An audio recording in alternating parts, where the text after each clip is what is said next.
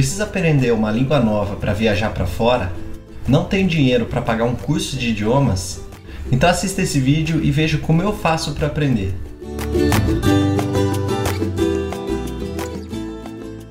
Eu sou Murilo Massareto, formado em Economia, e vou te ajudar a resolver os seus problemas financeiros.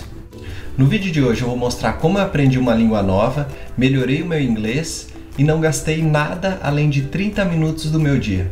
Hoje, depois de 600 dias seguidos, incluindo finais de semanas, feriados, férias, eu concluí o meu curso de espanhol no aplicativo Duolingo.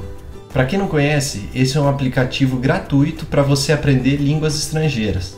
Na própria página inicial do aplicativo na internet, é possível ver a frase: Aprenda idiomas de graça para sempre. E foi o que eu fiz. Depois de já ter um nível suficiente de inglês para me virar nas viagens que eu faço, eu decidi aprender espanhol no aplicativo Duolingo. Mas mais ou menos um ano e meio atrás, eu coloquei uma meta de estudar 30 minutos por dia e terminar todas as lições de espanhol no aplicativo até o final desse ano. Para ficar ainda mais interessante, eu coloquei a opção de aprender espanhol como se eu fosse americano. Assim, eu treinei tanto o espanhol quanto o inglês. Nesse ano, tive a oportunidade de testar duas vezes o idioma, na minha viagem para Buenos Aires e na minha viagem para a Espanha. O resultado foi melhor do que eu esperava. Consegui me comunicar bem em espanhol e ainda servi de tradutor no quarto do hostel, onde tinha uma chilena que não falava inglês e um belga que não falava espanhol, e eu traduzia para os dois. Lembro também que eu fiquei feliz um dia em Buenos Aires quando eu conversava com o motorista do Uber em espanhol sobre futebol, enquanto ele me levava de volta para o hostel, e ele elogiou o meu espanhol. Esse simples gesto para mim já foi um reconhecimento de que eu estava no caminho certo.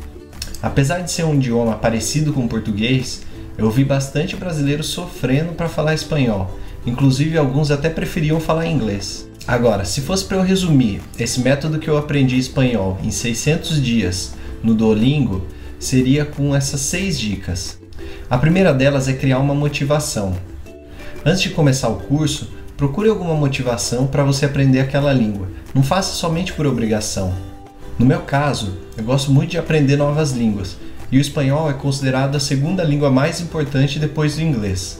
Além disso, tem muitos países na minha lista de próximos destinos que usam o espanhol como língua nativa, então eu tinha essa motivação a mais. A segunda dica é fazer um planejamento. Quando eu comecei a estudar pelo aplicativo, eu tracei um plano de acordo com o número de lições que ele tinha e defini uma meta diária de lições que eu tinha que fazer. Quando você traça um plano, mesmo que pareça que você não está aprendendo, você sabe que tem que continuar até o final desse plano. Isso ajuda até a evitar aquela ansiedade de querer aprender rápido. A terceira dica é definir um horário fixo para você estudar. Depois que você encaixa o estudo na sua rotina, fica muito mais fácil de lembrar e de praticar. Primeiro eu comecei fazendo logo que eu acordava.